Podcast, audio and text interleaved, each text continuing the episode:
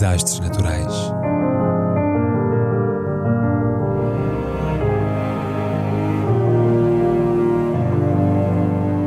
Por António Araújo.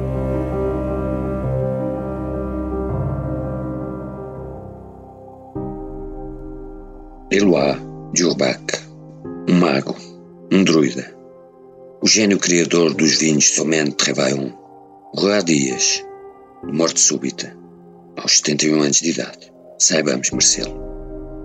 Com a constupefação em mágoa que o mundo vinícola recebeu há dias, no passado 12 de novembro, a notícia do desaparecimento brutal e súbito, aos 71 anos de idade, de um dos seus mestres maiores, um mago, um druida, o alquimista autodidata que, a partir do nada e literalmente de raiz, criou nos seus domínios da Provença um tinto considerado obra-prima pelos entendedores de tais artes.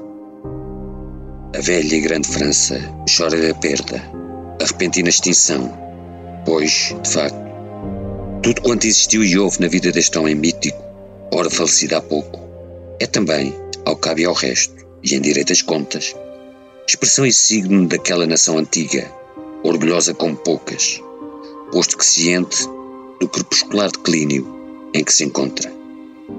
Os queijos, os vinhos, os requintes da trufa e de outros produtos de mesa, os ademanes de luxo, o culto da distinção e do gosto, mais não são do que vestígios ou tenos ecos de um fulgor pretérito que foi com efeito imenso, mas está hoje em queda contínua, num tempo que, sendo mais global, é por isso mesmo bem mais selvagem.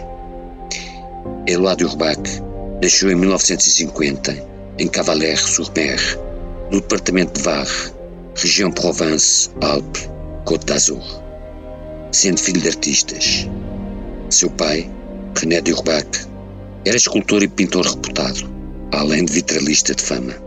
A mãe, Jacqueline, uma celebridade mundial na arte das tapeçarias, passou a fio e estopa dezenas de telas de Pablo Picasso, de Robert Delaunay ou de Verdun Leger.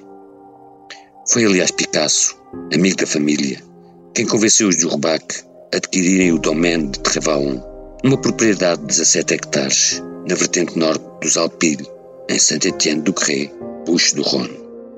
Comprada nos anos 50 com o produto da venda de uma tapeçaria de Guernica, a quinta seria ampliada na década seguinte, mas permaneceu muitos anos em estado de quase abandono. Entretanto, Eloá fora estudar arquitetura para Paris, mas em 1973, quando tinha 23 anos e já estava no quarto ano do curso, decidiu escrever ao pai anunciando-lhe que iria desistir dos estudos para se dedicar à produção de vinhos. René quis proibi-lo. Disse-lhe que era uma estupidez, que se deveria sempre acabar o que se tinha começado, o que não dissuadiu o primogênito de se lançar na aventura da terra. Rumou ao sul com um colega de arquitetura. Viveram ali como selvagens, enredados em pleno parque dos Alpilles, numa paisagem deslumbrante, mas desoladora, com as colinas cobertas de seixos de calcário branco, um intenso odor a tomilho no ar.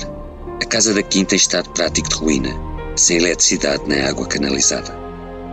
Durante três anos, um labor titânico para debelar o solo ácido e argiloso, para lavrar pequenos talhões no coração dos bosques e de três vales, Trevalon, do dialeto provençal. Eloá trabalhava o ano inteiro, só fazendo folga nos dias de Natal e de Páscoa.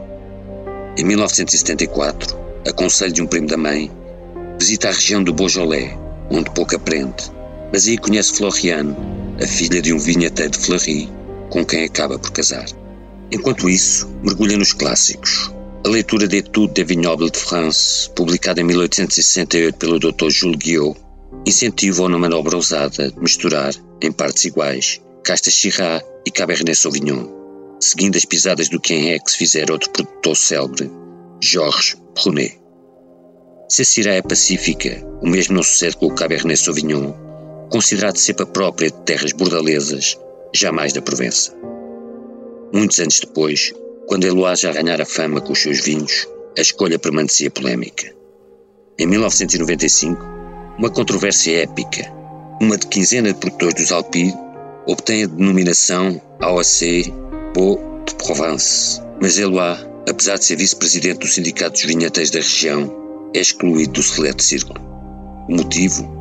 excesso de Cabernet Sauvignon. Por causa disso, Trevalon iria ter várias denominações ao longo dos anos, e a polémica acabou por ter repercussão mundial, trazendo-lhe ótima publicidade. Em 1981, foi contratado por Aubert de Vienne, lendário dono da Romane Conti, em Bordeaux, que lhe disse ter ficado encantado com o seu vinho. A companhia de Vienne, Kermit Lynch, o principal importador de vinhos dos Estados Unidos, visitou Trevalon e arrematou-lhe uma assentada às 60 mil garrafas da colheita de 1978, que mereceria o elogio rasgado de outro nome mítico, o crítico americano Robert Parker, o qual classificou a colheita de 1982 com nota máxima 100 pontos em 100. Com uma produção reduzida, em média 50 mil garrafas de tinto, 10 mil de branco, o Trevalon atingiu preços estratosféricos nos restaurantes de Paris para desagrado do seu criador. Metade da produção é vendida para a América, a outra degustada por felizardos como Gérard Depardieu, Carole Bouquet, Paul McCartney ou Ridley Scott, que se tornaram visitas regulares de Trevaillon e amigos pessoais de Éloi Durbach, um gênio que se orgulhava do seu autodidatismo e da sua aversão à modernidade, não usava internet nem telemóveis, que nunca contou com enólogos ou diretores comerciais e de marketing, que caracterizava o seu trabalho como um labor bíblico, de simplicidade extrema, assente na pura intuição, que se qualificava a si próprio como um artesão que se limitava a deixar fermentar as uvas, controlando pouco ou nada desse processo. Para que o seu vinho florisse, confiava sobretudo no poder dos anos, no passado tempo, tempo que agora lhe fugiu de súbito, na manhã do passado dia 12. Disse um dia que, nas suas exéquias, deveriam honrar-lhe a memória com um tinto Revalon, colheita 2007. Quem possa, que o beba.